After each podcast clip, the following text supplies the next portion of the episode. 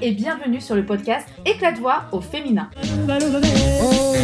Des femmes comme toi et moi ont accepté de parler de leur histoire, de raconter des moments où leur vie a basculé, de libérer la parole sur leurs émotions et d'éclater leur voix pour qu'elles soient entendues.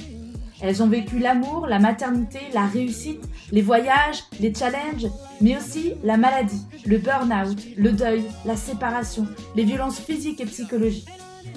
Chacune a sa propre histoire. Chacune a ses propres faits marquants indélébiles en mémoire. Elle te les partage aujourd'hui pour aider, inspirer, rassembler, informer, accepter, révéler, fraterniser et aimer. Je suis Vanessa, positive coach, conférencière et ton hôte dans ce podcast. Alors je te laisse me suivre dans cette nouvelle conversation que j'ai le plaisir d'avoir chaque mois avec une nouvelle femme. Très belle écoute Bonjour Pauline Bonjour alors, je te remercie sincèrement d'avoir accepté euh, mon invitation à cet épisode du podcast Éclat de voix au féminin. Avec grand plaisir je suis vraiment ravie de pouvoir passer ce temps avec toi. Euh, comme l'on disait en off, j'ai plongé dans ton univers depuis, euh, depuis plusieurs jours et, euh, et j'ai vraiment hâte de, d'interagir et, et d'en savoir encore plus sur ton histoire. alors, pour présenter, pour te présenter brièvement, même si en fait ça va durer tout le long du, du, du podcast. Donc, tu es une jeune femme de 19 ans. Je crois que tu as fêté d'ailleurs très récemment ton anniversaire. Très, très, très récemment. Et euh, il me semble que tu es originaire de Cholet, c'est ça? Oui, c'est ça. Enfin, un petit village juste à côté de Cholet, ouais, exact. Voilà, donc j'ai bon, j'ai bon pour l'instant. Et actuellement, tu vis sur Rennes puisque tu suis des études dans une école de design. C'est ça, exactement. Super. Alors avant de, rentrer dans ton histoire euh, vraiment, euh, je voulais justement poser une question par rapport à l'école de design, savoir parce que ça m'intéresse. Je me dis qu'est-ce que tu fais concrètement, quoi ça consiste? Et surtout euh, vers quoi tu veux t'orienter après par rapport à ce cursus que tu es en train de suivre? Alors moi, là, ma première année d'études supérieures, c'est en classe préparatoire, donc on touche vraiment à tout ce qui est le design, donc ça peut être du graphique, du produit ou de l'espace. Après, on a aussi des cours de dessin, de couleurs, de dessin technique, euh, d'architecture, enfin vraiment pour s'ouvrir au monde de l'art finalement, même de l'anglais, de l'histoire de l'art. Et après, dans nos deux prochaines années de bachelor, si on valide notre prépa, euh, qui est intégrée à l'école, on peut soit s'orienter vers du graphique, soit vers du produit, ou soit vers euh, du, design d'espace. Du coup, moi, j'aimerais faire design d'espace pour ensuite faire deux ans de master en archi d'intérieur et ensuite peut-être espérer être architecte d'intérieur. Ok, super projet. T'aimais bien le dessin déjà à la base? Euh, Oui, depuis toute petite. C'est vrai que ça a toujours été un peu mon, défouloir et j'ai toujours aimé ça. Donc, euh, puis même l'art en général, c'est quelque chose qui me plaît beaucoup. D'accord. Alors, du coup, euh, on va parler de ton histoire. depuis l'âge de tes 7 ans, tu es atteinte d'une maladie auto-immune. On va en parler plus en détail après. Mais là, pour, pour cette question, je voulais savoir, la Pauline d'aujourd'hui, si elle pouvait nous décrire la Pauline petite fille avant les 7 ans, comment tu la décrirais? Euh, je pense que c'était la même Pauline qu'aujourd'hui, mais juste avec beaucoup plus d'insouciance. Elle souriait beaucoup, elle était très heureuse et elle vivait sa vie pleinement et elle a croqué à pleines dents.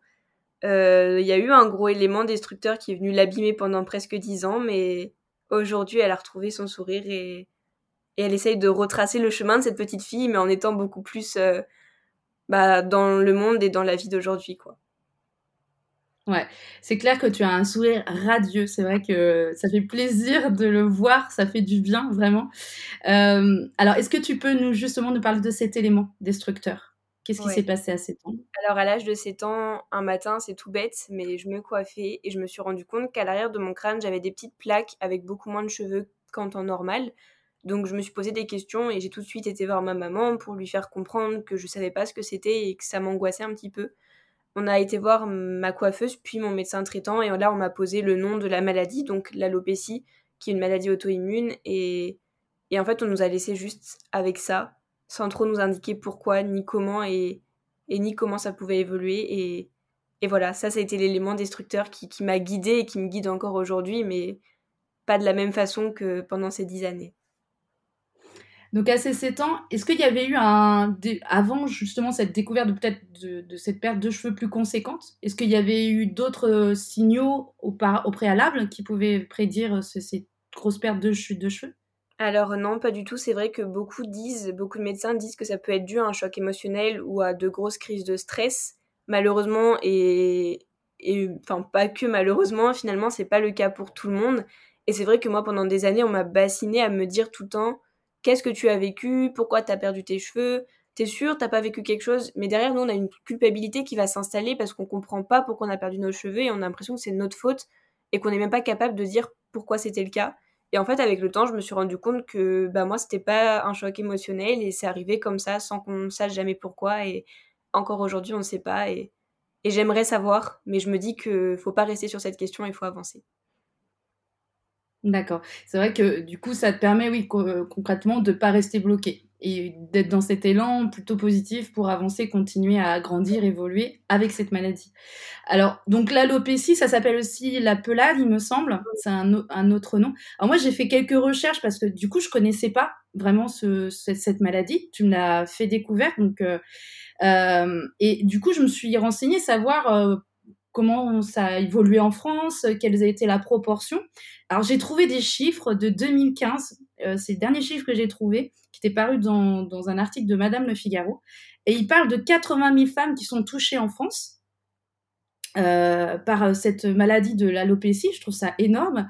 Et, et, ils ont fait aussi la comparaison entre les hommes et les femmes. Il y a 50% d'hommes qui sont atteints d'alopécie, mais c'est plus apparenté enfin, a priori, de ce que j'ai pu lire, à de la calvitie. On peut souvent dire c'est de la calvitie, etc. Et les femmes, c'est 16%. Tu avais connaissance de ces chiffres ou euh? Alors, en fait, pour faire gros, c'est vrai que l'alopécie, c'est pas une maladie qui est très connue en France en termes de, juste connaissance générale, mais pourtant, elle est très présente, que ce soit en France ou même dans les autres pays. C'est pas une maladie rare et après, c'est plus l'évolution de la maladie et les différents stades auxquels on peut être atteint qui, eux, peuvent devenir un peu mmh. plus rares qu'en temps normal. Mais c'est vrai que c'est une maladie où on n'en entend vraiment pas beaucoup parler, les chiffres sont quand même très flous. Donc moi, pour les chiffres, je connaissais ceux de 2017, donc un peu plus récents, mais quand même ah assez euh, mais c'était quand même une grosse fourchette très large où il disait qu'il y avait entre 60 000 et 120 000 personnes d'atteintes en France mmh. d'alopécie. Mais après, ça mettait pas de tranche d'âge euh, ni de genre sur cette maladie. Et, c'est vrai que non, après, moi, les chiffres, je les connais pas. Je sais juste que oui, en effet, euh, souvent, une femme chauve, elle va être plus surprise qu'un homme chauve parce qu'on va souvent, lui, le référer à la calvitie. Ouais, c'est ça. Ouais. Euh, donc ça, c'était vraiment pour remettre euh, un peu dans le contexte de la société, finalement, de la connaissance de cette maladie, de la proportion de, cette maladie. Donc si on revient à, à, ton histoire à toi, dès l'âge de 7 ans, où tu vas voir cette coiffeuse, ce médecin qui te parle d'alopécie, euh, qu'est-ce qui, se passe chez toi à ce moment-là? Est-ce qu'il euh, il y a une compréhension? Est-ce qu'il y a des inquiétudes? Comment tu, tu réagis quand on t'annonce ça? Alors c'est vrai que cette question me la pose souvent et en fait moi je me creuse la tête en permanence en me disant mais comment j'ai réagi? Mais en fait je m'en souviens pas tellement parce que c'était il y a si longtemps et, et puis c'est passé tellement de choses beaucoup plus fortes depuis que j'ai du mal à, à percevoir un peu cette période-là où on m'a annoncé la maladie et qui pourtant devait être quelque chose d'important. Mais je pense que c'est pas spécialement moi qui ai réagi parce qu'à 7 ans, le mot maladie, il est encore très inconnu pour un enfant et c'est vrai qu'on pense tout de suite à quelque chose de grave. Alors que là, on me disait sans cesse que c'était pas grave, que c'était rien, que ma santé allait très bien. Et quand on m'a dit ça, du coup, moi tout de suite, je me suis dit, bon, bah d'accord, j'ai rien, c'est juste des cheveux en fait. Et j'avais vraiment cette insouciance de l'enfant et, j'ai pas plus réagi que ça parce que ça me dérangeait pas d'avoir quelques plaques qui se voyaient pas à l'arrière de mon crâne, qui étaient quand même cachées par l'épaisseur de mes cheveux.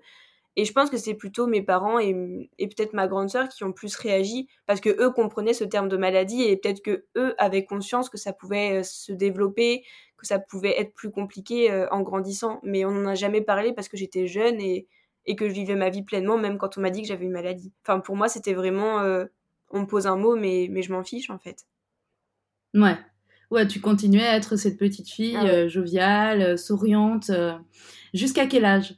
Jusqu'à 8 ans jusqu'à 8 ans. Donc pendant un an, tu vivais avec cette maladie, euh, avec entre guillemets une insouciance. Ouais. Sans véritablement. Euh, est-ce que du coup, du coup, tu parles de ta sœur et de tes parents Est-ce que c'était euh, cette maladie est un sujet que vous évoquez facilement voilà, ça faisait comment ce sujet-là était ancré dans votre famille? Jusqu'au jour où cette maladie a pris un tournant positif pour moi, donc en 2019, on n'en a quasiment jamais parlé. Euh, je sais pas pourquoi, je sais pas si c'est parce que moi ça me gênait, parce que eux ça les dérangeait, parce que c'était tabou ou parce que simplement euh, moi je percevais la chose comme un monstre et que j'avais toujours l'impression que eux percevaient ça comme pas grand chose et du coup on n'a jamais instauré de communication en fait sur ça. Donc je me sentais vraiment seule au quotidien parce que j'avais l'impression de devoir gravir des montagnes toute seule.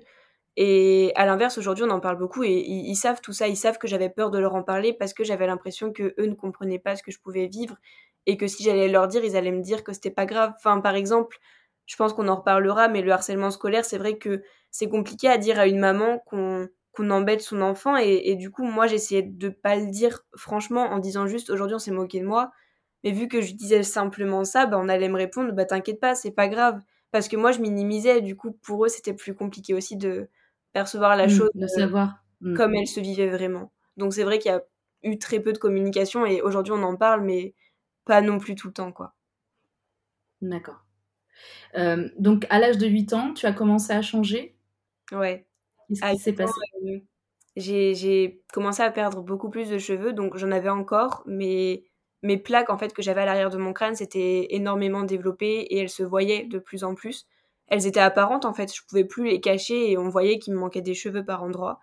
Et donc là, j'étais en CE1 et il y a beaucoup de, de, grands de mon école, donc des CM2, qui se sont amusés à se servir de, de cette maladie, de, de, ma dite différence pour euh, se moquer de moi, me faire peur. Donc c'était souvent, euh, on me suivait partout, dans la cour, à la cantine, même en sortant de l'école, on s'amusait à me suivre quasiment jusqu'à chez moi et, et on me donnait des surnoms affreux, mais c'est vrai qu'à 8 ans, on comprend pas ce qui se passe. Et, et vu que moi, ce mot maladie, il m'était vraiment inconnu et que, enfin, j'avais tellement, je m'étais tellement mis en tête que des cheveux, c'était pas grand chose que je comprenais pas pourquoi on me faisait ça et que j'avais juste super peur et que ça a duré six mois et, et je savais pas comment réagir en fait. Juste à ce moment-là, j'ai compris qu'il y avait quelque chose qui clochait sur moi et, et je pense qu'ils ont réussi à me faire intégrer le fait que je sois dite comme étant différente et que ça allait pas être facile et que j'allais devoir me battre pendant des années. Hmm. Donc là commence en fait une forme de harcèlement quoi. Oui. Déjà des, euh, à ce moment-là, je n'avais pas conscience. Pour moi, c'était juste des moqueries et c'est ce qu'on m'a toujours dit. Mais aujourd'hui, oui, je réalise que c'était pas juste des moqueries. Mmh. Et, comme tu disais, euh, pour toi, c'était juste une perte, des pertes de cheveux, parce qu'il n'y avait pas la notion vitale, finalement, qui était mise en, en avant, enfin, qui était, qui était euh, véritable, en tout cas par rapport à ta, à ta maladie. Euh, alors, du coup, comment tu as passé ces, ces, années primaires, du coup, quand ça a commencé, de, de 8 ans avant l'année au collège? Comment tu as dépassé ces, ces moqueries? Ou si tu as réussi ou pas, je sais pas que, déjà aujourd'hui, euh, je considère que, que, les cheveux, ça devrait pas être un critère de féminité. Et c'est vrai que finalement, je me rends compte que depuis petite, ça a toujours été le cas parce que avant que eux m'intègrent le fait que ne pas avoir de cheveux, c'était grave à leurs yeux, moi, j'en avais pas conscience et je me disais déjà que c'était juste des cheveux et que c'était pas grave. Donc c'est vrai que c'est eux en fait qui ont pris un tournant euh, négatif sur ce que je ressentais avec cette maladie. Mais j'ai eu de la chance d'avoir un papa aussi qui m'a beaucoup protégée et, et quand ils voyaient que l'école ne faisait rien, parce que moi, il faut savoir que tous les midis, après la cantine, c'était souvent la cantine qui m'embêtait le plus. J'allais voir mon professeur, euh, c'était un maître à l'époque en CE1, et je lui disais toujours, euh, mais il se moque de moi. Enfin, je me revois encore lui parler, vraiment terrorisé. Il me disait toujours, bah oui, mais moi je le vois pas parce que c'est à la cantine, donc je peux rien faire. Et, et je me sentais vraiment impuissante et seule. Mm. Le jour où mon papa a vu que vraiment rien n'était fait, il a été voir la directrice de mon école, il a parlé aux enfants qui se moquait de moi en fait à la sortie de l'école, il leur a dit bah maintenant vous laissez ma fille tranquille parce que c'est vrai que moi j'avais peur d'aller à l'école, je voulais plus y aller et, ça m'a vraiment marqué cette période-là de, de ma vie finalement. Et en fait, au bout de six mois, tout s'est arrêté d'un coup grâce à mon papa. Et hum, eux, ils sont partis ensuite en sixième. Et puis, bah, moi, j'ai continué à faire ma petite vie. Et finalement, euh, tout ça a fait que bah, mes cheveux ont commencé à repousser aussi. Et, et j'ai repris confiance en moi, même si à ce moment-là, j'avais compris que ça sera pas tous les jours facile. J'étais quand même super heureuse et pour moi, c'était derrière moi, il pouvait plus rien m'arriver. Et, j'ai vécu une primaire euh, heureuse finalement. Donc en fait, là, tu as réussi à en parler quand même à tes parents à ce moment-là de, ce, de, ce, de ces moqueries qui pouvaient se dérouler euh, à l'école. Ouais, parce que pour moi, c'était pas du harcèlement scolaire et vu que j'étais petite, euh, mm. je savais pas qu'il fallait se taire en quelque sorte et, et, mm. Enfin, pour moi, c'était normal d'en parler en fait à mes parents. Puis de toute façon, ils voyaient que ça allait pas, donc. Euh, Mmh. Tu voulais pas aller à l'école, tout ça. Il y avait des signes qui faisaient que. D'accord. Ok, donc finalement, il y, a eu ces six mois qui ont été révélateurs et qui se sont arrêtés, heureusement. arrive l'année au collège. Comment, du coup, cette, ces quatre ans hein, de collège, est-ce que tu peux nous raconter? Ouais, alors ma rentrée en sixième, elle s'est faite complètement normalement. J'avais des cheveux, euh, j'avais toujours des, petites plaques comme, euh, comme le jour du diagnostic, mais elles se voyaient pas forcément. Et enfin, elles se voyaient même pas du tout. Et, moi, je vivais vraiment euh, une période heureuse. Donc j'ai eu quelques petits problèmes avec des professeurs vis-à-vis de, de la maladie, rien de grave en quelque sorte, mais c'est vrai que moi, j'avais toujours tendance à prendre mes cheveux et les rabattre sur le côté pour toujours être sûre et certaine que mes plaques allaient être cachées, parce que c'est vrai que inconsciemment, j'avais toujours euh, ce souvenir de ce qui s'était passé en CE1 et je voulais pas que ça recommence, même si pour moi, bien moi, j'avais toujours cette tendance à me dire, faut pas que ça se sache. Et c'est vrai que j'ai eu une professeure qui m'a toujours dit, Pauline, arrête de te recoiffer en classe. Et c'est vrai que moi, ça m'avait vraiment fait du mal, en fait, d'entendre ça en permanence quand je savais vraiment pourquoi je le faisais. Mais là, je me suis rendu compte que bah, j'étais pas capable d'en parler et de lui dire vraiment pourquoi je faisais ça. Donc c'est ma maman qui lui a dit, elle a eu peine à le croire, la professeure, mais au bout d'un moment, elle s'est dit que qu'elle allait peut-être arrêter de, de m'embêter avec ça. Et moi, j'ai pris sur moi et j'ai arrêté aussi de me recoiffer en classe. Et jusque-là, tout allait bien. Et je trouvais que le collège, c'était quelque chose d'incroyable. La petite fille de sixième, trop contente d'aller au collège avec euh, le car, euh, les professeurs, le changement de classe, enfin, une vie banale, quoi, simplement. Et en cinquième euh, est arrivée la, chute totale de tous mes cheveux et, de ma pilosité corporelle. Donc on ne sait absolument pas pourquoi. Euh, c'est arrivé en novembre 2014 et en l'espace de trois ou quatre semaines, je me suis vraiment vue tout perdre. Donc en fait, tous les matins, c'était euh, bah, remettre mes cheveux sur le côté et me rendre compte qu'ils étaient de moins en moins épais. C'était me mettre en petite boule près des casiers parce que je voulais pas que tous les élèves me voient chauve parce que je commençais à être chauve mais pendant la période scolaire, pas pendant des vacances. Donc tout le monde assistait à la chute. Il la voyait peut-être même plus que moi parce que moi c'était sur moi donc je pouvais pas le, voir forcément. Et je me revois encore assise euh, en boule au niveau des casiers avec toutes mes copines autour de moi pour me cacher, me protéger du regard des autres. Et là j'ai vraiment compris qu'en fait euh, cette phrase que je m'étais dite en primaire que tout était derrière moi et qu'il pouvait plus rien m'arriver, bah, c'était faux et, et que ça allait être encore plus dur.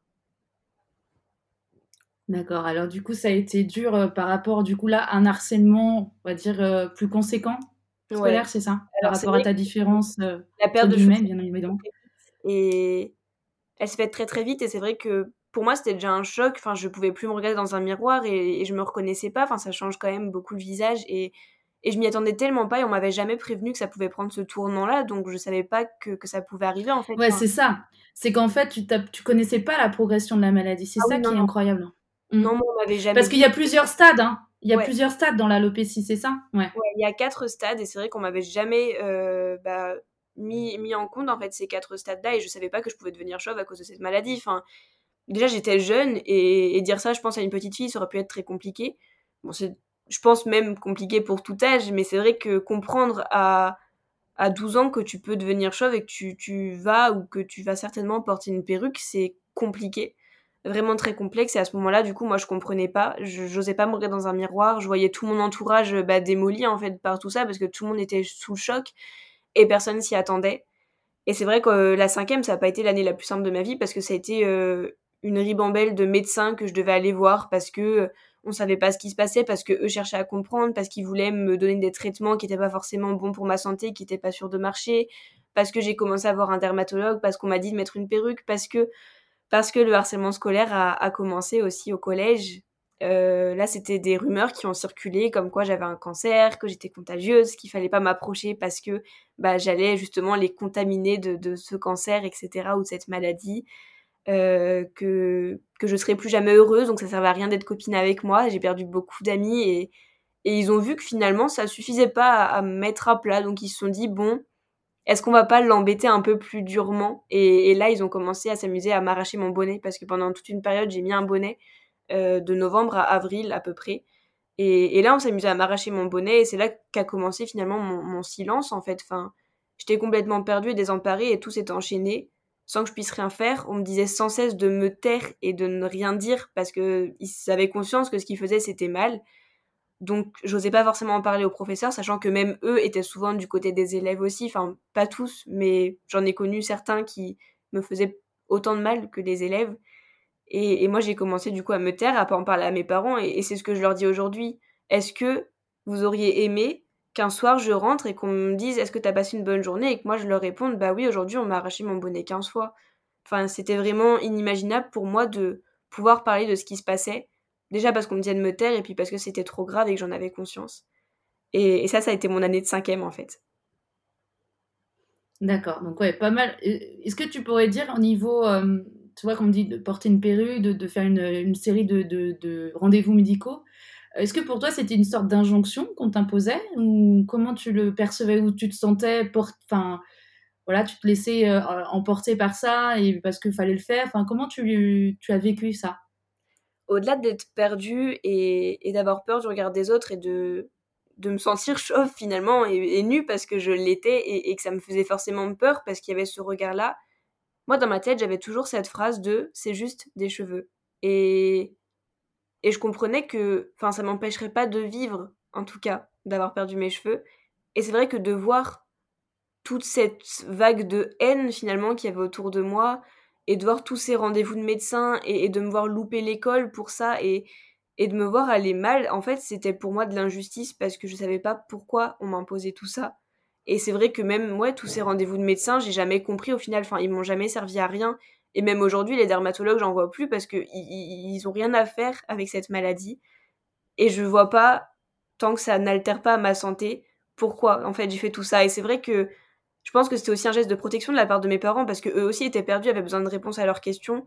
Mais je suis jamais mmh, tombée sur des médecins vraiment compréhensifs en fait de, de, mon état et ils étaient vraiment là pour le médical mais pas pour le psychologique. Et moi c'était du psychologique que j'avais besoin et pas de pas de ma santé en quelque sorte qui allait parfaitement bien. Et, c'est de même pour les perruques, c'est vrai que ça n'a pas été un choix personnel. Donc certes, je me cachais sous un bonnet parce que j'avais peur de regarder les autres et que c'était dur d'assumer et de comprendre ce nouveau visage. Mais je savais très bien qu'avec le temps, ça viendrait et que j'arriverais à enlever mon bonnet juste quand les moqueries cesseraient. Mais vu que ces moqueries étaient transparentes aux yeux de mes parents parce que je leur en parlais pas, ils, ils ont pensé que le meilleur moyen, en fait, euh, pour moi, c'était de mettre une perruque parce que déjà mettre un bonnet au mois d'avril, c'était un petit peu incohérent pour eux et et parce que je pense qu'ils savaient pas que moi, dans ma tête, je m'étais toujours dit que je l'assumerais un coup que les moqueries seraient finies. Vu que pour eux, il n'y avait pas forcément ces moqueries ou pas forcément aussi fortes, bah ils se sont dit que si j'enlevais pas mon bonnet, c'était peut-être juste que j'avais pas envie de l'enlever et je voulais être cachée, donc ils m'ont dit en fait de mettre une perruque et même ça, je peux pas lui leur en vouloir parce que je pense que c'était un geste de protection aussi pour que je sois comme tout le monde et que je sois protégée du regard des autres en fait. ils m'ont posé un casque sur ma tête et ce casque-là, il m'a complètement détruite. Ouais. Combien de temps du coup Alors, euh, c'est en cinquième où tu as commencé, tu t'as dit euh, jusqu'à avril, c'est ça Où tu portais un bonnet et à partir d'avril, tu as mis ce casque de cette, cette perruque? Ouais, c'est ça. De avril 2015 à mars 2020.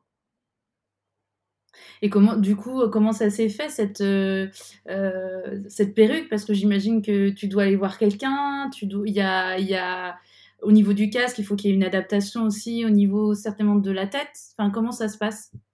Alors encore, encore et encore des rendez-vous médicaux, des rendez-vous avec des spécialistes, pas dans ma ville, donc fallait faire une heure de route pour pas forcément quelque chose de positif.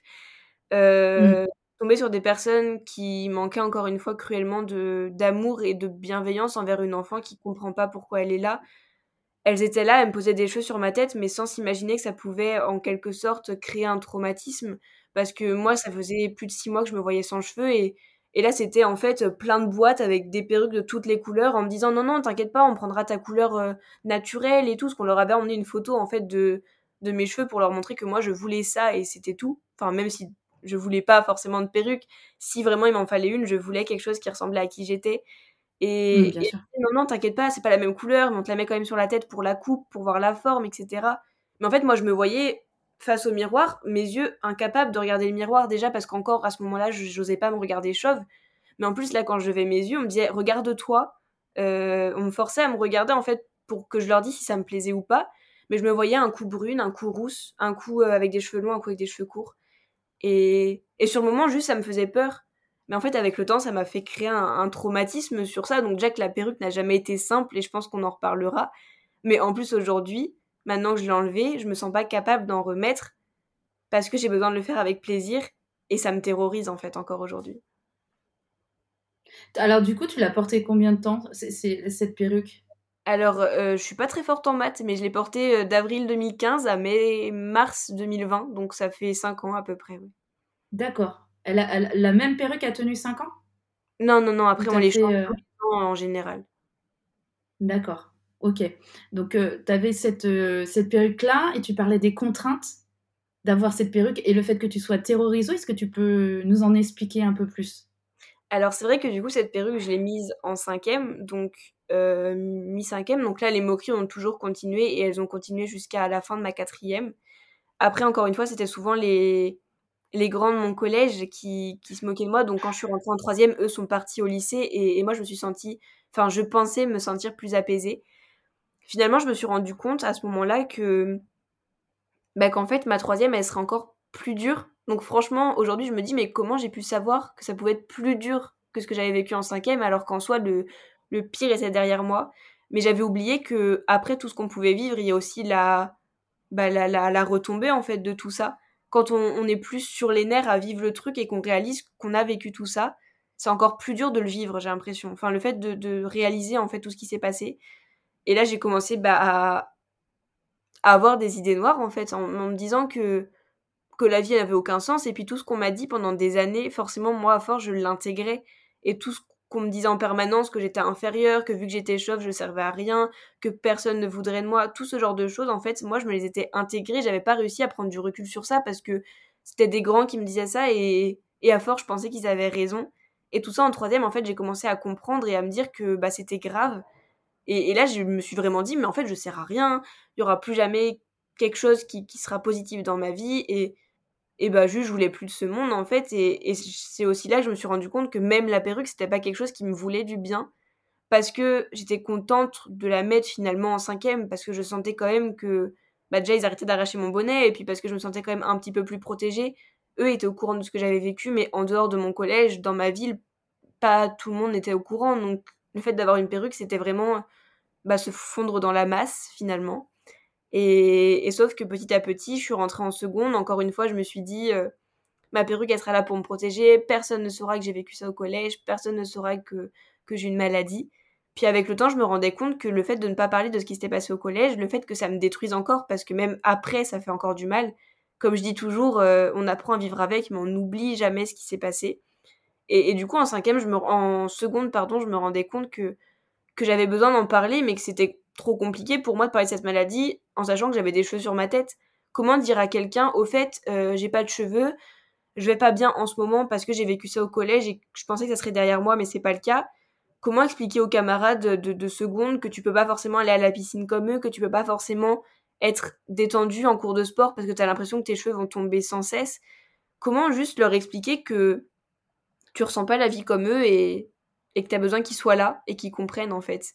Et, là, je me suis vraiment sentie enfermée avec moi-même en me disant juste, c'est soit je crie ce que j'ai à dire, ou soit je me tais et, j'ai pas le choix que, de vivre comme ça en fait. Mais j'étais emprisonnée et c'est là que je me suis rendu compte que, cette perruque qu'on m'a posée, qui pour moi était un peu un casque pour me protéger des autres, bah aujourd'hui ça devenait juste euh, une, prison qu'on m'avait mis en fait. Et, et c'est bête parce qu'en soi je me dis que j'avais juste à, à, la prendre dans mes mains et à l'arracher de ma tête, mais c'était pas si simple que ça. C'était vraiment un cercle vicieux où on m'avait installé dedans. Et cette perruque-là, elle m'a fait du mal en fait jusqu'à la terminale finalement. Parce que j'avais envie d'en parler et, que je pouvais pas et que je voulais l'enlever mais que je pouvais pas non plus. Ouais. Donc finalement, ça devait être à la base quelque chose qui pouvait t'aider à, qui pouvait être quelque chose qui pouvait t'aider, un accessoire pour, pour t'aider, mais finalement, ça a été tout l'inverse. En tout cas, pour ton cas, quoi. Je l'ai jamais voulu et je l'ai toujours rejeté finalement.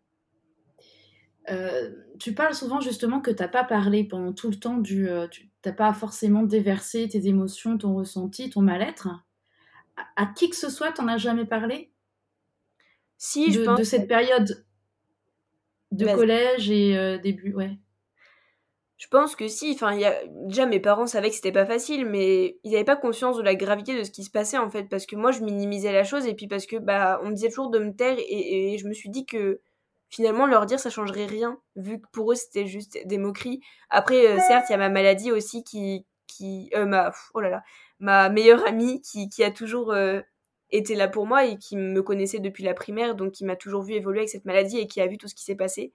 Je pense que finalement, c'est la personne qui, qui connaît en fait bah, tout de ce qui s'est passé, autant les choses positives que les choses négatives, parce qu'il y a quand même du positif dans tout ça. Et mmh, bien sûr. Après, oui, il y a quelques personnes qui étaient au courant de l'existence de la maladie, déjà qui me connaissaient du collège, donc qui étaient au lycée avec moi, ou même juste des personnes qui, enfin, dans tout ça, il y a eu des gens bien aussi, il y a des gens qui m'ont accompagné, mais c'est vrai que ce que je ressentais, c'était vraiment entre moi et moi-même, quoi. Ouais. Et ce moi et moi-même, est-ce que tu l'exprimais d'une autre manière? Peut-être pas l'oral, mais peut-être par le dessin, comme tu l'évoquais tout à l'heure. Est-ce que tu avais un moyen d'expression pour évacuer euh, ce trop-plein d'émotions alors ce trop-plein, moi je l'évacuais, mais encore une fois, juste avec moi et moi-même. Et c'est vrai que c'était le dessin. Euh, dès que j'allais mal, que ma maman savait, enfin, quand je dessinais, elle savait que ça allait pas aussi. Parce que souvent je prenais un crayon et je dessinais pas forcément ce qui se passait, mais je dessinais juste euh, des choses qui me rendaient heureuse et ça me faisait du bien. Et pas forcément dès le collège, mais je crois dès le lycée, j'ai commencé à beaucoup écrire aussi. Écrire, ça m'a vraiment permis de me mmh. libérer parce que j'avais l'impression que tout ce qu'il y avait dans ma tête, c'était plus juste moi et ma tête, mais c'était moi et, mes carnets en fait. Et, et je me suis toujours dit, bah, peut-être qu'un jour quelqu'un les ouvrira et comprendra. Donc ça m'a toujours aidé aussi de, de pouvoir poser mes mots quelque part. Mes mots M-A-U-X. Ouais, ouais, ouais, tout à fait, tout à fait. Et puis c'est vrai que même sur ton compte Instagram, tu, tu écris merveilleusement bien, tu exprimes, je trouve très bien aussi euh, les choses avec des jolis mots et des, des belles phrases et, et on, sent toute euh, euh, ton émotion à travers les mots que tu emploies justement. donc c'est pour ça aussi que j'ai évoqué ça, c'est un moyen aussi d'expression finalement de déverser de manière écrite ces choses-là je, voulais revenir aussi sur euh, les. Oui, excuse-moi. Euh, c'est pas grave. Écrire, en plus, pour moi, ça a toujours été un moyen de retrouver cette sagesse de, de mon enfance, en fait. C'est vrai que, comme tu dis, j'essaye de mettre des mots qui peuvent correspondre à, à, chacun, malgré leur histoire, qui peuvent être différentes de la mienne. Et c'est vrai que pour moi, juste pouvoir poser des mots sur ce que je ressentais et sur mes mots M-A-U-X, du coup, c'était vraiment juste euh, bah, retrouver cette part de, bien-être et de beauté dans ce qui pouvait se passer finalement. Ouais, ouais évidemment. Euh, et donc, donc, cette période de lycée, euh, les gens qui t'entouraient ne connaissaient pas forcément ta maladie. Comment comment ça s'est passé? Est-ce qu'il y a eu euh, du positif? Est-ce que comment tu as évolué avec ta maladie à partir du lycée? Alors déjà au lycée, ce qu'il faut savoir, c'est que j'ai pas eu encore une fois des moqueries. Là, c'était vraiment fini. Euh, bon, après, il y en a toujours, et même encore aujourd'hui, j'en subis, enfin, de la haine gratuite, des, moqueries, des regards, des, choses compliquées, il y, en il y en aura toujours, mais comparé à ce qu'il y avait eu au collège, en tout cas, c'était très, très calme. Mais là, le seul problème, c'est que ça allait toujours pas, parce que c'était encore moi et moi-même qui n'allait pas bien, qui se souvenait, en fait, de ce qui s'était passé au collège, et bah, qui vivait avec sa perruque. Et du coup, un fameux jour, en première, j'ai fait un voyage scolaire euh, avec ma classe, avec d'autres camarades de première qui ne me connaissaient pas forcément et avec des professeurs. On est parti cinq jours euh, en Finlande et, une fois arrivé là-bas, donc Pauline très heureuse de se dire que j'allais un peu partir de, de ma ville. Enfin, ça me faisait toujours du bien de voyager et de partir parce que c'était, enfin, ma ville, elle était ancrée dans ma tête comme euh, bah, le harcèlement scolaire, comme euh, je suis devenue chauve et que des choses négatives. Et ça me faisait du bien de partir. Et mmh. quand je suis arrivée là-bas, en fait, euh, enfin, moi, je pensais plus à la perruque, je pensais plus à rien parce que j'étais juste trop heureuse. Et, là, ça a été un coup très dur parce que je me suis rendu compte que dans les auberges de jeunesse dans lesquelles nous allions, c'était des douches communes. Donc, douche commune voulait dire pour moi enlever ma perruque devant des camarades. Et là, je me suis dit, euh, enfin, en fait, c'est pas possible. Même, même là, même en voyage, on me pourrit la vie avec ça. Et on me rappelle que j'ai pas de cheveux et que c'est difficile. Et là, le premier mot qui, est venu dans ma tête, c'était bah, c'est impossible en fait, je peux pas le faire. J'ai pas assez de force, j'ai trop puisé dans ce que je pouvais faire pour tenir. Et enfin là, je veux juste que tout s'arrête en fait. Et, et pour moi, c'était la petite goutte d'eau qui a fait déborder le vase, c'était le trop plein et, et je voyais plus comment m'en sortir. Mais j'avais pas de solution. J'étais là, j'étais à ce voyage et je pouvais pas rentrer chez moi en me disant ok, c'était juste un mauvais cauchemar et, tout va bien. Donc j'ai pris la décision, j'ai pris sur mes épaules et j'ai été voir euh, mes professeurs du voyage et j'aurais dit écoutez, ça va pas être possible. Euh, enfin, j'ai besoin de vous quoi. Genre j'ai été chercher de l'aide et je pense que c'était la première fois que je le faisais vraiment parce que là, je me suis dit que toute seule c'était impossible et et j'y arriverais pas. Donc ils ont tout fait pour que tout se passe bien, que personne ne l'apprenne pendant le voyage Et ils savent à quel point je les remercie pour ça parce qu'à ce moment-là, j'étais pas prête et je pense que ça aurait été trop dur qu'on me force à être vue sans cheveux. Mais en tout cas, ce voyage-là m'a permis aussi de prendre conscience que je pourrais pas toujours me cacher, qu'il y aurait pas toujours des personnes bienveillantes autour de moi qui pourront m'aider comme eux ils ont fait, et qu'un jour j'allais juste devoir être moi-même et m'assumer. Parce que d'un côté, oui, certes, j'avais peur qu'on me voit chauve, mais d'un autre côté, cette perruque, j'en pouvais plus en fait. Et un mois après ce voyage, euh, je me suis dit qu'il fallait que je parle, et qu'il fallait que je crie, et qu'il fallait que je change en fait. J'avais juste besoin de retrouver ce sourire que j'avais perdu pendant 5 ans, et j'avais juste besoin de bah, de vivre en fait simplement. Donc j'ai créé un compte Instagram, je me suis dit que c'était le meilleur moyen pour toucher ma génération, mes camarades de classe, et pour ne pas avoir à parler euh, à l'oral. Et c'est là que j'ai commencé à écrire encore plus qu'avant, à poster des photos de, moi chauve en fait, et, à dire merde à tous ceux qui avaient pu m'embêter finalement. Hmm. Ce premier post, il, il, date du 8 mai 2019. Ouais. Là, il y a quelque chose qui a changé, du coup, énormément. Ce jour-là, il y a le fait de parler. Hmm. Bah, c'est vrai que d'un côté, ce jour-là, j'étais terrorisée hein, parce que je me suis dit, mais qu'est-ce que je fais? Qu'est-ce que, enfin, qu'est-ce qui va se passer? Enfin, pour moi, forcément, on m'a toujours dit, les réseaux sociaux, c'est mauvais, ça attire de la haine, etc. Donc tout de suite, moi, j'ai eu cette vision de, euh, ça se trouve, on va encore plus être méchant avec moi. Mais d'un autre côté, je m'étais mis en tête que c'était ma bouée de sauvetage et que si je faisais pas ça, je servais plus à rien. Et que si je faisais pas ça, je pourrais pas m'aider plus que ce que je l'avais déjà fait. Donc pour moi, c'était soit ça, soit c'était fini, quoi. Et, et du coup, c'était ma bouée de sauvetage et je m'en suis servi et finalement, je me suis rendu compte que cette bouée de sauvetage, heureusement que je l'ai prise. Parce que beaucoup, beaucoup, beaucoup pourront dire et me disent au quotidien que c'est juste les réseaux sociaux, que c'est pas forcément grand chose, que c'est négatif, etc. Mais moi et moi seule, euh, je sais à quel point, sans ça, bah Pauline, elle serait pas là à parler aujourd'hui, quoi. Et, et ça m'a changé complètement ma vie parce que ça m'a permis de, de parler de tout ça, de crier ce que j'avais à dire, de finalement mmh. aller au-delà de juste raconter mon histoire parce qu'aujourd'hui j'en fais vraiment euh, un engagement personnel et, et je veux juste aider les autres et finalement bah, ça m'a ouvert une vague de bienveillance aussi et aujourd'hui je sais que si ça va pas je suis pas seule et que que ce soit ce combat ou d'autres euh, tout le monde est autour de moi quoi. Ouais. Alors je vais revenir sur le, combat après mais moi j'ai j'ai identifié une phrase, je l'ai ressortie euh, sur Instagram, ça m'a interpellée. Et ça rejoint un peu justement le fait de communiquer la parole. Tu, tu notes, surtout ne restez jamais silencieux face à ce qui peut arriver, parlez-en. C'est l'enseignement, toi, que tu en tires par rapport à ton histoire? Ouais, je pense que c'est un des enseignements, enfin, j'imagine. C'est le plus gros finalement, parce que déjà, j'ai manqué de cet enseignement dans le cadre euh, scolaire, parce que jamais on dit aux, élèves, enfin, en tout cas, à mon époque, quand j'ai vécu tout ça il y a, y a maintenant plus de 5 ans, jamais on nous a dit, enfin jamais on nous a sensibilisé au harcèlement scolaire, jamais on nous a parlé de ce terme-là, jamais on nous a dit qu'il fallait parler quand ça allait pas. Et puis moi aussi, on m'a dit de me taire tout le temps, et, et moi je me suis intégré des mots très très durs, et, c'était inimaginable de les dire à mes parents. Enfin, juste le fait de, de s'être mis en tête que t'étais minable, que tu servais à rien, que t'étais sale, tout ça, je pouvais pas leur dire. Et en fait, je me suis rendu compte que ne pas parler, ça m'a pris des années, alors que finalement, si j'avais parlé dès le début, j'aurais été aidée et, j'aurais été beaucoup moins seule, en fait. Enfin, là, je me suis rendu compte que juste parler sur les réseaux, ça m'a complètement changé ma vie. Donc, je me dis, si je l'avais fait avant, même si le si n'existe pas, euh, peut-être que tout ça ne se serait pas passé et peut-être que j'en serais pas arrivée jusque-là. Donc, moi, juste, j'ai envie de dire à tous ceux qui ont du mal de parler, que ce soit d'une maladie, du harcèlement scolaire, de juste des preuves qu'elles peuvent vivre, même si je comprends vraiment et j'entends que ça peut être super dur de parler faut juste essayer de trouver les meilleures personnes à qui le faire et que ce soit des parents de la famille ou juste des amis ou peu importe. faut juste se sentir accompagné et, pas seul surtout. Bah, merci pour ce message. Je pense que c'est important, effectivement. Euh, je voudrais juste aussi euh, revenir, et on reviendra sur le combat parce qu'il y a quelque chose qui est apparu entre temps. C'est au niveau de ta perruque. Du coup, depuis, euh, tu ne la portes plus? Depuis combien de temps exactement? Alors, je l'ai enlevé euh, en mars 2020, deux semaines avant le confinement. Donc, c'est vrai que ça a été quand même très compliqué parce que j'étais très heureuse de l'enlever. C'était une vraie libération et c'était vraiment incroyable. Euh, il y a eu tout un cheminement de fait avant, mais en tout cas, je l'ai vraiment fait quand même en me disant que c'était la meilleure solution pour aller bien. Parce que même si j'avais déjà commencé à aller mieux avec mon compte Instagram, euh, cette perruque qui m'avait déjà emprisonnée était toujours là et, et c'était plus mmh. possible. même si j'avais permis aussi de mettre des mots sur ce que je ressentais et que ça m'a beaucoup aidé aussi de faire Instagram avant d'enlever la perruque.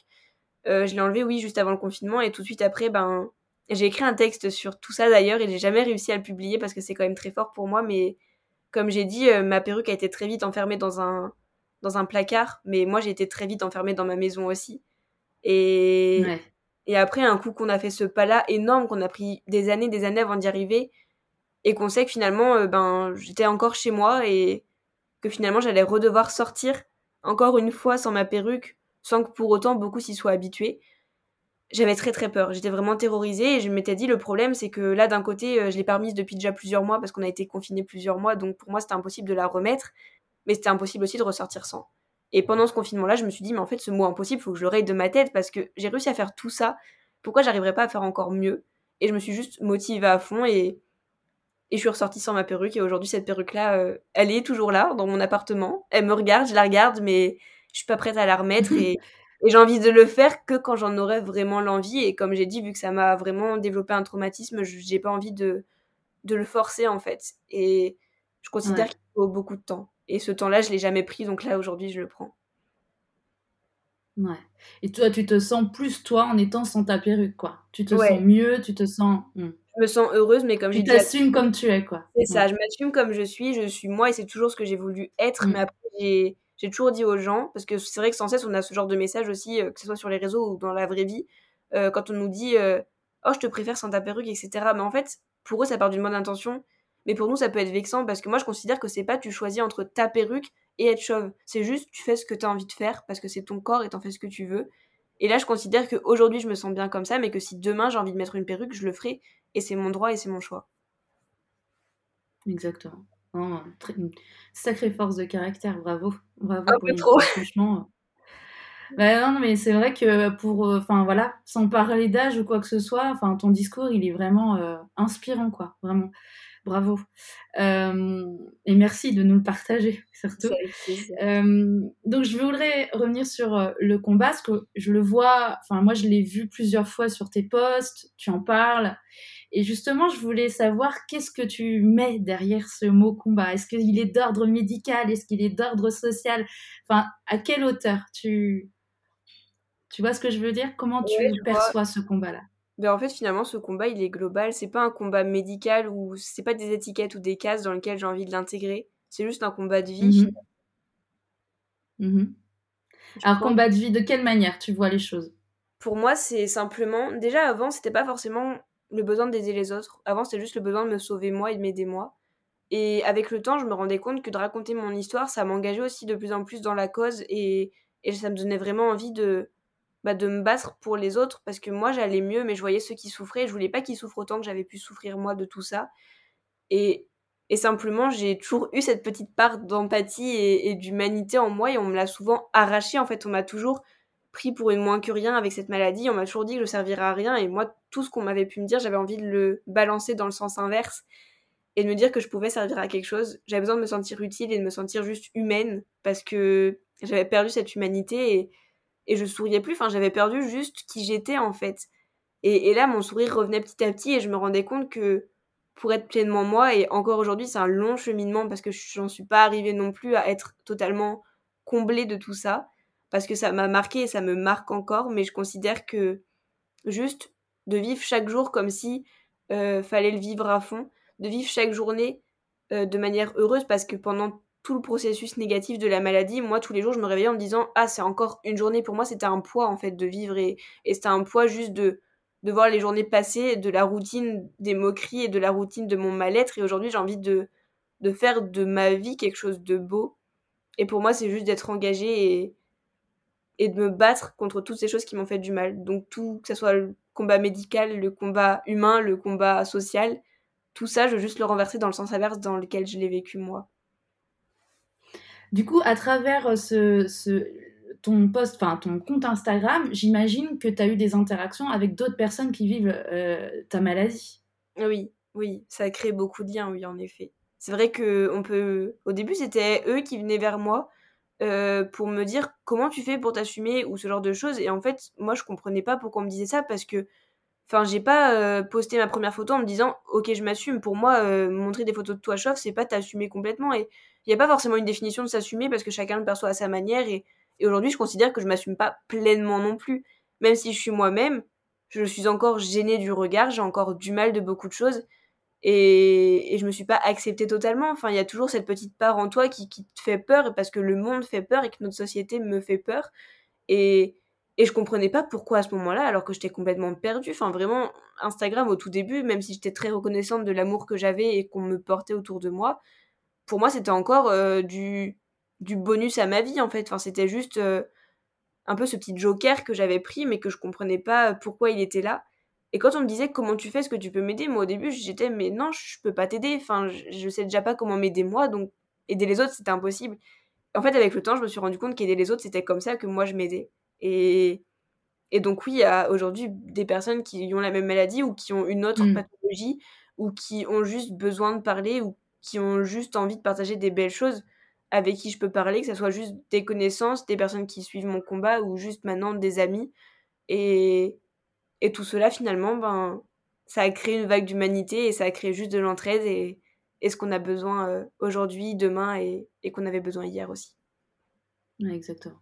Ouais, l'entraide est très, très important. Euh, on a énormément parlé du regard d'autrui, du regard des autres. Selon toi, qu'est-ce que qu'est-ce qu'on peut mettre en place? Qu'est-ce qui peut faire changer ce regard euh, vis-à-vis de l'autre, vis-à-vis de ta maladie, vis-à-vis euh, de plein de choses aussi hein, dans le contexte de la société? Mais qu'est-ce, que, qu'est-ce qui peut être mis en place pour changer ce regard?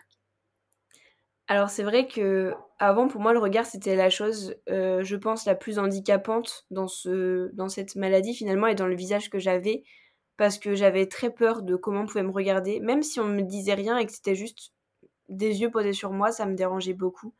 Avec le temps j'ai compris qu'on pouvait pas forcément toujours l'interpréter et le regard des autres il peut pas toujours être négatif.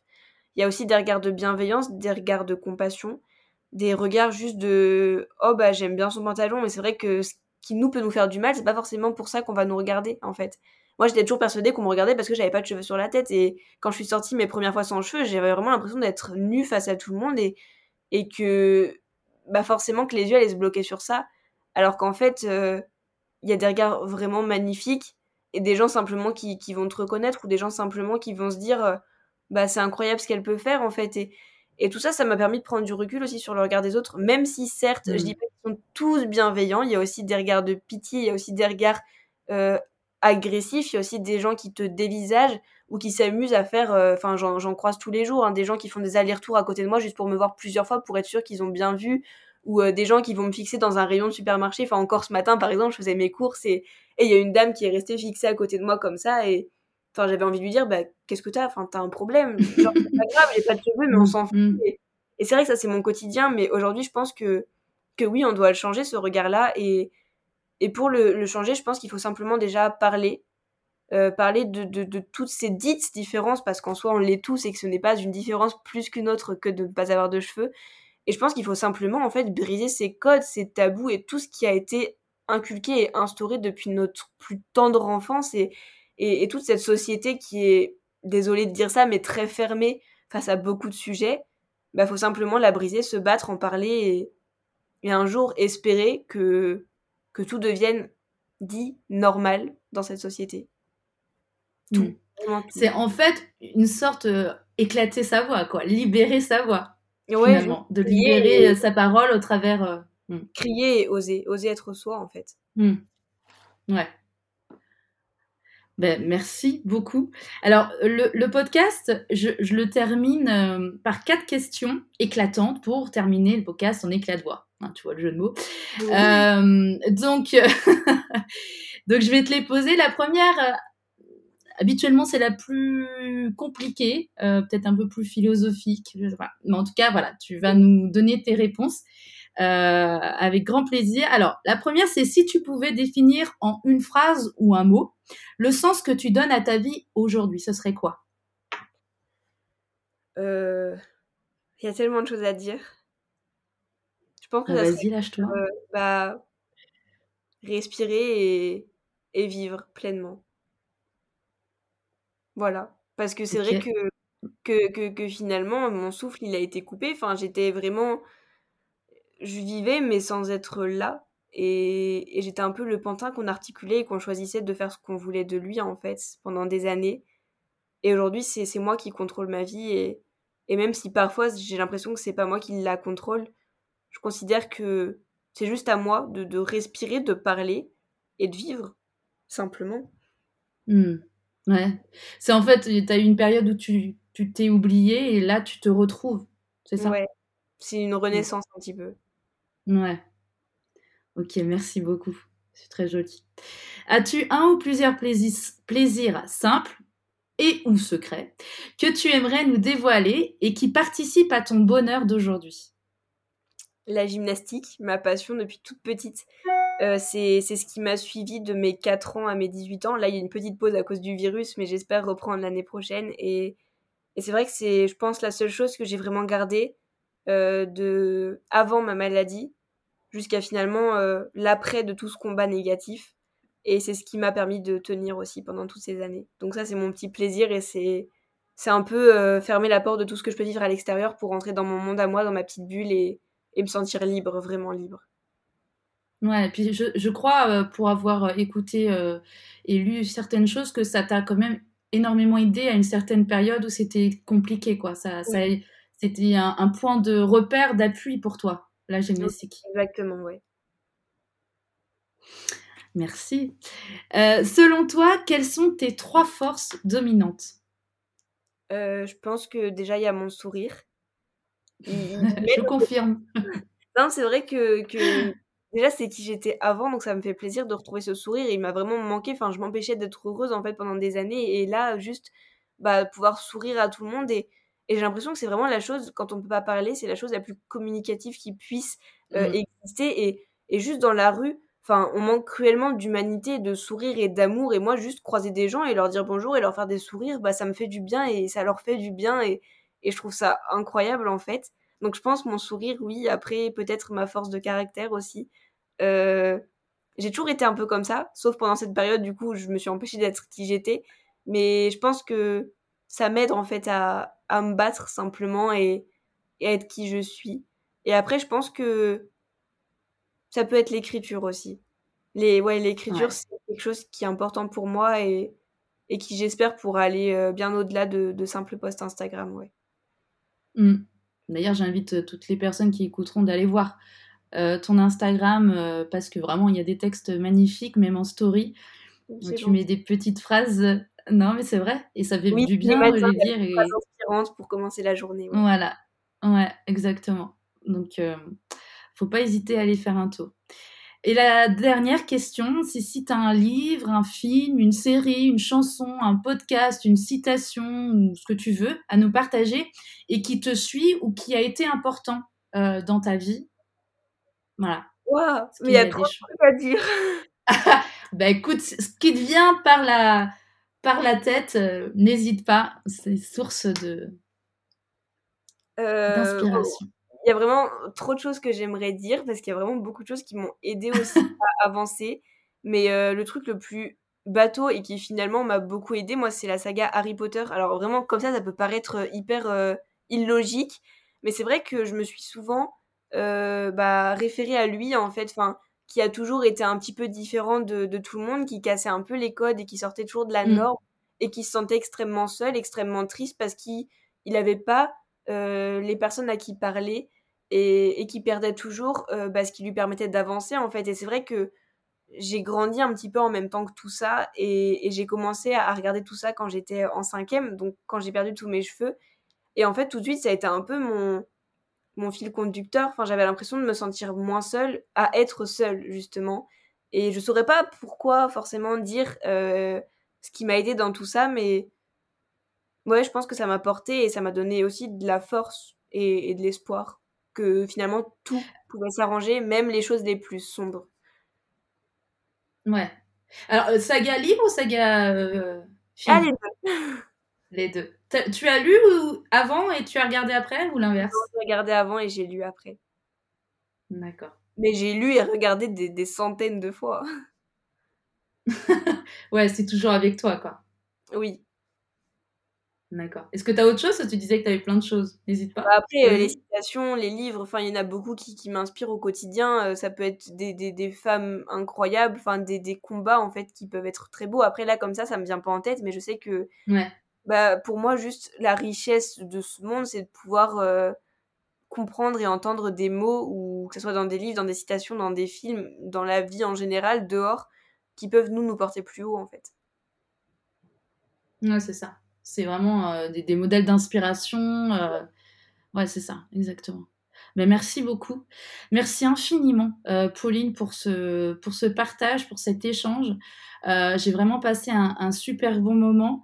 Je te trouve incroyable. Tu es rayonnante. Tu es vraiment, enfin voilà, tu es rayonnante avec ton sourire, avec tes yeux bleus. voilà, tu es vraiment magnifique. Et tu as en plus des mots très très forts. Ton histoire, elle est incroyable et euh, tu, euh, tu, démontres beaucoup de force de caractère, vraiment, euh, et une sagesse aussi derrière tout ça. Donc, merci infiniment de nous avoir partagé ça. j'ai hâte, en tout cas, de partager aux auditeurs et aux auditrices ton histoire parce qu'elle est vraiment fabuleuse. Je trouve pas trop mes mots, mais merci beaucoup pour tout ça et, merci à toi de m'avoir donné la parole et de me permettre de la crier un peu plus fort. Bah, avec grand plaisir. Ça me fait euh, vraiment. Euh, tu nous as apporté énormément de richesse euh, en même pas une heure. Donc merci infiniment pour ça. On est certains en tout cas. Ouais, j'en suis convaincue. Merci beaucoup et à très bientôt, Pauline. À très bientôt. Un gros merci d'avoir écouté cet épisode Éclat de voix au féminin jusqu'au bout. J'espère vraiment que cette conversation t'a plu. Si oui, dis-le moi en notant et en commentant sur ta plateforme d'écoute de ton choix. Si euh, non, si tu préfères, euh, tu peux éventuellement partager cet épisode autour de toi pour aider euh, d'autres femmes à s'inspirer et à s'enrichir de ces histoires pour contribuer à son épanouissement personnel toutes les notes de euh, cet épisode ainsi que les précédents, tu peux les retrouver sur gdupeps.com dans la rubrique podcast. On se retrouve le mois prochain pour un nouvel épisode avec une nouvelle femme remarquable. D'ici là, prends bien soin de toi. Je te dis à très vite. Salut, salut